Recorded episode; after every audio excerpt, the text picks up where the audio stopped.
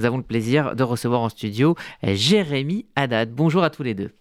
Bonjour Jérémy Haddad. Bonjour Laurence. Vous êtes le président des éclaireurs et éclaireuses israélites de France, un mouvement de jeunesse né en 1923 sous l'impulsion de Robert Gamzon et qui s'apprête à fêter son centième anniversaire, un grand événement national et fédérateur dont la célébration a déjà commencé avec des soirées, des conférences, des réunions d'anciens et dont le point d'orgue aura lieu du 28 au 31 juillet prochain près de Bordeaux. Euh, Jérémy Haddad, quelle est la spécificité des EI par rapport aux autres mouvements de jeunesse de la communauté juive française? Est-ce qu'elle tient à son histoire avant tout? Alors, euh, les, EI, c'est le plus important mouvement de jeunesse juif d'Europe aujourd'hui, et depuis longtemps. Euh, et on va effectivement fêter nos 100 ans, c'est-à-dire que on a eu un impact euh, assez majeur en fait dans, l'histoire de la communauté juive de France, et ça pour plusieurs raisons. Je vais en citer, trois exemples. Le premier, c'est qu'à la création en 1923, on avait en France des Israélites français, euh, et puis rapidement dans les années 20-30, on a eu une immigration très très forte euh, venant d'Europe de l'Est. Et à l'époque, vous n'êtes pas sans savoir que les institutions on va dire, juives de l'époque étaient très très réticentes à voir venir cette nouvelle population-là.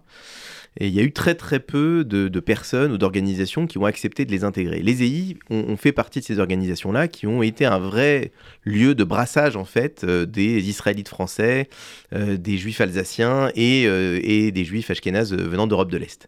Donc ça, ça a été un vecteur d'intégration globalement de la communauté. Deuxième, c'est leur action pendant la guerre puisque pendant la Seconde Guerre mondiale, les EI ont été un mouvement de résistance très très important. la sixième. Alors la sixième, effectivement, qui était une organisation de résistance qui a, eu, a été à la fois en zone occupée et en zone libre. Euh, en zone libre, ils ont caché des enfants. Euh, ils se sont aussi battus militairement, puisqu'ils ont participé à la libération euh, de Castres. ils ont créé des fermes d'enfants de, et d'adultes pour, permettre de, survivre pendant cette période-là. Et en zone occupée, c'est moins connu, mais ils ont créé notamment des ateliers de faux papiers, dont l'atelier de faux papiers de la 6e en zone occupée a été à la fin de la guerre le plus important atelier de confection de, faux papiers. Donc ça a été une, voilà, toute une organisation de résistance extrêmement importante avec évidemment de très très grands noms euh, qui ont participé à cette, à cette action de résistance pendant la guerre. Théo Klein Théo Klein, euh, Théo Klein, bien sûr, euh, des gens peut-être un peu moins connus comme Freddy Menachem, et Pierre Kaufmann, qui a été le créateur du SPCJ, bah, qui était en fait un des disciples de Robert Gamzon pendant, pendant la guerre. Tous ces gens-là, qui ont ensuite occupé des fonctions communautaires de premier plan, ont été aux EI. Euh, voilà, donc euh, pendant la Seconde Guerre mondiale. Et puis le troisième aspect, c'est après la guerre, euh, où ils ont contribué à, en fait, faire renaître la communauté juive française, notamment grâce à l'école d'Orsay, qui est une école des cadres qui visait justement à, à apporter un nouveau souffle euh, au judaïsme français, à travers notamment Manitou, dont on parle beaucoup, et qui est probablement un des seuls rabbins euh, dont le nom est issu euh, d'un totem, totem scout, qui a beaucoup, beaucoup de succès aujourd'hui en Israël. Voilà, tout, tout, tout, voilà, ça, c'est quelques moment d'histoire où les EI ont, participé à la construction euh, et je dirais à la, dynamisation de, la communauté juive française. Alors avant de parler du mouvement aujourd'hui, hein, vous l'avez rappelé, euh, euh, le premier mouvement de jeunesse juif d'Europe, un mot sur le père fondateur des EI, Robert Gamzon. On va écouter tout de suite un document sonore issu des archives des EI. C'est un discours de Robert Gamzon qu'il a prononcé à l'occasion du 25e anniversaire du mouvement. C'était en 1900. 1948. Eh bien, si tu veux que ça marche, donne l'exemple. C'est la meilleure attitude scout. C'est aussi la meilleure attitude juive. Le rôle du peuple juif, c'est d'être un peuple exemple. Comme il est dit, parmi toutes les nations, car toute la terre est à moi, vous serez un peuple de prêtres et une nation sainte. Je ne veux pas te faire un sermon. La seule chose que je te demande est celle-ci. Ce mouvement est entre tes mains. Ce n'est pas une affaire de vieux chefs et de vieux commissaires. Il faut que les jeunes se lèvent pour relayer les vieux. Le 25e anniversaire ne doit pas être un point d'arrivée, mais un point de départ. C'est comme une course de relais, où nous devons former une immense équipe, où chacun des coureurs disciplinés et ardents attend l'équipier précédent qui arrive. Et la course n'est pas une course contre une équipe concurrente, mais contre la laideur et la bêtise des hommes. C'est une course joyeuse de jeunesse, d'espoir et de foi. Ah, c'est des mots euh, très émouvants hein, lorsqu'on les entend aujourd'hui, qui ont été prononcés donc en 1948, tout de suite dans l'immédiat euh, après-guerre euh, par Robert Gamzo. Il y a tout. L'esprit, l'essence des EI sont, sont, dans ces phrases. Il y, a tout. Théo Klein disait qu'il y a un mot qui ne figure dans aucun texte officiel des EI, ne figure pas dans les statuts, mais quand les EI parlent entre eux des EI, ils parlent du mouvement disent euh, comment va le mouvement. Moi, je me souviens une fois, c'était un de mes premiers dîners du CRIF, euh, j'ai croisé euh, à l'époque le, Sherpa de, Nicolas Sarkozy, qui était aux EI et qui d'ailleurs est né à Moissac dans une maison d'enfants. Et quand je suis allé le voir et que je lui ai dit que j'étais aux EI, il me disait comment va le mouvement? Ça, c'est un vrai point, c'est c'est une organisation qui est toujours en mouvement, qui est jamais fossilisée, pour une raison simple, c'est que c'est un mouvement de jeunesse. C'est-à-dire qu'en fait, les jeunes passent après, ils rentrent dans la vie active et ils sont remplacés par d'autres jeunes. Et donc, systématiquement, il y a un rafraîchissement, il y a un renouvellement et il y a cette idée qu'il faut absolument transmettre ce que nous, on a vécu, ce que nous, on a, on a réussi à comprendre au sein de ce mouvement-là aux, euh, aux, jeunes qui, qui, arrivent derrière. Et, ça, c'est un peu ce que dit Robert Gamzon, c'est jamais un point d'arrivée, il y a toujours, une, toujours, un, toujours un lendemain et toujours une, une, de nouvelles choses à, à apporter. Est-ce que ces paroles prononcées en 1948 par Robert Gamzon en s'adressant aux jeunes du mouvement, vous, pouvez les reprendre aujourd'hui? Les valeurs sont les mêmes? Ah bah complètement. D'ailleurs, c'est l'avantage d'avoir un fondateur qui est un, parfait visionnaire, hein, parce que quand on se rend compte, euh, Robert Gamzon en 1923, il avait 17 ans. Hein. Donc euh, c'est absolument vertigineux de se dire qu'à 17 ans, on peut créer quelque chose qui d'abord va durer 100 ans, et plus, et ensuite qui aura un tel impact euh, sur la vie de, milliers et de milliers de personnes. Donc ça, c'est un grand message en fait pour toutes nos jeunes en fait qui ont 15, 16, 17 ans. Ne croyez pas qu'il faut attendre 40, 45 ans pour avoir un impact sur la vie, euh, la vie du monde. Euh, c'est pas vrai. Robert Gamzon est le premier exemple et, son aspect visionnaire fait que les valeurs qu'il a voulu insuffler, elles sont aujourd'hui toujours, toujours justes. C'est-à-dire ces valeurs de d'authenticité, ces valeurs de transmission, ces valeurs d'éducation du jeune par le jeune, euh, qui sont très très importantes et qu'on vit aussi euh, au quotidien. Et si, elles étaient erronées, je dirais, on aurait, euh, on se serait attendu à une forme de déperdition lente euh, du mouvement. Or, c'est tout l'inverse qui se passe, c'est-à-dire on est aujourd'hui en, croissance absolument euh, folle euh, sur l'ensemble de nos groupes locaux. Mais comment vous l'expliquez justement ce succès des éclaireurs éclaireuses israélites de France C'est venu récemment, hein, cet arrivage d'enfants qui peut-être habituellement fréquentaient d'autres lieux de loisirs? Ouais, ça fait, ça fait une dizaine d'années que ça, ça a vraiment beaucoup, beaucoup accéléré. Euh, je dirais que c'est lié à plusieurs choses. D'abord, euh, les parents sont très contents euh, de voir que leurs enfants font autre chose que passer du temps sur leurs écrans et qu'au mois de juillet, ils sont capables de passer trois semaines dans un endroit où de toute façon, ils n'ont plus d'écran. Parce qu'il faut rappeler que c'est un mouvement scout, hein, donc C'est un mouvement scout, et bien évidemment, en pleine nature. il n'y a pas de prise électrique. En tout cas, c'est très difficile à trouver. Et donc, quand vous n'avez pas de portable, bah là, vous êtes bien obligé de faire autre chose. Donc ça, c'est ça, c'est la première chose. Les, les, parents sont contents de ce retour un peu à la nature, à l'authenticité. La deuxième chose, c'est quand même que les enfants, certains y vont un peu avec euh, réticence les premières fois, ils disent mais qu'est-ce que je vais faire là-bas? Force est de constater qu'une fois qu'ils ont fait un camp de trois semaines, après c'est terminé. Euh, ils lâchent plus ça, euh, ils sont complètement picousés, et là ça s'inverse, c'est-à-dire que les parents sont obligés de dire à leurs enfants calme-toi un peu, préoccupe-toi de tes études, parce que là, passer toute la journée euh, la tête complètement remplie de préoccupations aux ça suffit un peu. Voilà. Donc le fait de, pour des enfants de dire on n'est plus consommateur, mais on est acteur, on est responsable et on a un impact sur le monde, en fait c'est très puissant pour un jeune c'est très très puissant et c'est comme une drogue. Une fois qu'il y a goûté, il a envie de, il a envie de continuer, il a envie de poursuivre. Il en parle à ses copains et donc euh, évidemment après ça, après ça grossit. Puis le troisième aspect, il est un peu plus prosaïque, c'est que finalement ça coûte pas très cher. Enfin en tout cas par rapport à d'autres propositions de, vacances pour des jeunes, c'est vrai qu'on est, on est très très compétitif.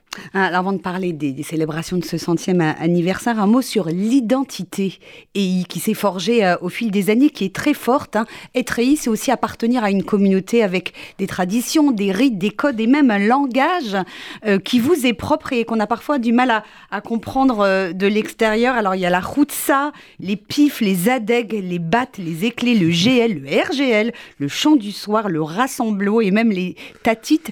Tout ça, ça fonde euh, ce, patrimoine commun que, que, vous avez avec vous, que vous portez tout au long de votre vie finalement. Oui, absolument. D'aucuns disent que c'est une secte.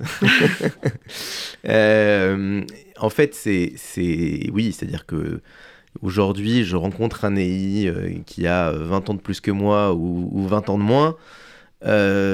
c'est quelqu'un avec qui on va tout de suite nouer un contact extrêmement fort. Euh, et j'ai de très très nombreux exemples comme ça de gens qui ont passé des entretiens de recrutement. Euh, et euh, dès la première minute, quand le recruteur se rend compte que la personne a fait les EI, c'était dans la poche, il n'y avait plus rien à faire. Euh, il y avait, euh, il y a un jargon, il y a, y a, euh, un vécu commun. Quand on regarde des photos en fait d'EI dans les années 80 et quand elle compare aux photos d'aujourd'hui, la définition de la photo est effectivement bien meilleure aujourd'hui, mais dans le fond, il n'y a pas grand-chose qui change. C'est des, c'est des tentes, c'est des constructions en bois. C'est des gens qui se préoccupent pas forcément de leur apparence et c'est des gens qui sont joyeux. voilà, donc tout ça, c'est effectivement des choses qu'on a en commun, qu'on partage et qui font que les EI, c'est en fait une grande famille. Euh, complètement intergénérationnel. Juste un mot, je voudrais citer euh, des propos de, toujours Robert Gamzon, hein, votre père fondateur. Tous les enfants juifs, quelle que soit leur éducation familiale et juive, doivent pouvoir être EI aucun cloisonnement n'est admissible. Notre mot d'ordre devrait être accepter tout jeune juif. Est-ce que c'est encore vrai aujourd'hui? Ah bah ça c'est absolument vrai. Euh, c'est très fort en fait parce que c'est une volonté à la fois de Robert Gamzon, notre fondateur, mais également d'Edmond Flegg, qui a été un des premiers présidents des EI, euh, qui, clairement, dès le début, a dit il faut que ce mouvement soit pluraliste. Euh, et mouvement pluraliste, ça veut dire qu'il faut euh, des religieux, des non-religieux. à l'époque, alors aujourd'hui tout le monde est sioniste, mais à l'époque c'était pas le cas. Il y avait des, sionistes et des gens qui étaient moins sionistes. il faut que ce soit des gens de toute origine sociale. Il y avait des Ashkénazes et des séfarades. Je l'ai pas dit, mais dans les années 60, les EI ont été aussi un très très grand creuset d'intégration de la communauté séfarade lorsqu'elle est arrivée, lorsqu'elle est arrivée en France. Et, ça, euh, aujourd'hui, c'est quelque chose qu'on vit toujours. Euh, il y a une très très grande diversité euh, d'origine aux EI, et c'est aussi ça qui fait cette force, c'est-à-dire que c'est des gens qui sont capables d'être amis pour la vie, alors qu'ils ne partagent pas forcément un background religieux, social. Ou d'origine commune. Alors, ce centième anniversaire, il aura lieu cet été, fin juillet, à Cussac-Fort-Médoc, près de Bordeaux, pour un grand rassemblement intergénérationnel. Euh, le slogan que vous avez choisi, va, bâti et devient, c'est dire que les EI ont vocation à, proposer, à enseigner une éthique qui va accompagner les jeunes tout au long de leur vie. Ah bah ça c'est sûr. Euh, Au-delà de l'esprit et du, folklore euh, très sympathique non, du non, mouvement. Évidemment, évidemment ça, ça marque pour la vie d'ailleurs de très très nombreux EI après ont occupé des fonctions éminentes, ne serait-ce qu'au sein de la communauté, mais pas que, et, tous euh, remercie euh, les EI pour, euh, pour ce qu'ils ont vécu. Alors, je donne quelques exemples. Hein. Le grand rabbin Citruc, qui était grand rabbin de France, dont on sait l'impact qu'il a eu sur la communauté juive de France, nous a envoyé une lettre très très sympathique lors du 90e anniversaire en disant Moi, tout ce que je suis, je le dois aux EI. Parce que j'y ai rencontré le judaïsme, que je connaissais pas avant d'être aux EI. J'y ai rencontré ma vocation de rabbin, parce que le fait de faire des activités pour transmettre le judaïsme, c'est aux EI que je l'ai connu et que j'ai aimé ça. Et puis troisièmement, j'y ai rencontré ma femme, euh, qu'on a d'ailleurs interviewé et qui, vous verrez, il y aura un très, une très belle interview euh, de sa part. parce qu'il y a plein de projets, bon, on n'a pas le temps de développer, il y a beaucoup de clairement, projets. Voilà, et Laura Mincy Truc, et il le dit aussi dans ses, dans livres-là, ce qu'il a fait aux EI, il a ensuite forgé pour l'ensemble l'ensemble de sa vie derrière. C'est le cas aussi pour euh, un Eric Toledano, par exemple, le cinéaste, mm. et, dont il dit qu'évidemment nos jours heureux est, est, très très lié à son, à son passé euh, euh, aux EI et puis ensuite à Yaniv qui est une d'ailleurs une émanation des EI. Euh, bon, j'ai d'innombrables exemples. On a parlé de, on a parlé de Théo Klein, on peut parler de Jean Kahn aussi qui a été aussi un, grand président du CRIF. Il y a eu, il y a eu, voilà, ça forge en fait et c'est pas étonnant finalement parce que ce que vous vivez pendant votre jeunesse en général a un impact pour le reste de votre vie. Euh, je signale au passage, on arrive à la fin de cet entretien que, euh, vous travaillez en partenariat euh, avec l'action jeunesse du FSJU un partenariat resserré hein, à l'occasion de ce centième anniversaire. Pendant ces trois jours, ça sera quoi? Un grand rassemblement intergénérationnel? Vous attendez combien de personnes? Alors, on, attend des milliers de personnes, donc on ne sait pas exactement encore combien, mais ça devait être 6 000, 7 000, 8 000, peut-être plus. un grand chapat plein d'abord avec tous les anciens. Euh, d'abord, et puis ensuite tous les actifs qui campent vont nous rejoindre euh, le dimanche et le lundi, euh, et cette fois-ci avec des surprises, des débats, des célébrations, un très très grand concert veillé chant le, dimanche soir. tout ça pour que tout le monde puisse se retrouver et puis communier et puis surtout faire en sorte que ce soit pas un point d'arrivée mais un point de départ. Qui peut participer à ce rassemblement si on veut venir euh, Alors, Il faut être ancien EI Tout le monde, on n'est pas sectaire du tout. tout le monde peut participer. Euh, même si vous. Alors évidemment, les anciens EI vont être beaucoup là. Les parents d'EI, même s'ils n'ont pas été eux-mêmes, euh, peuvent tout à fait euh, venir.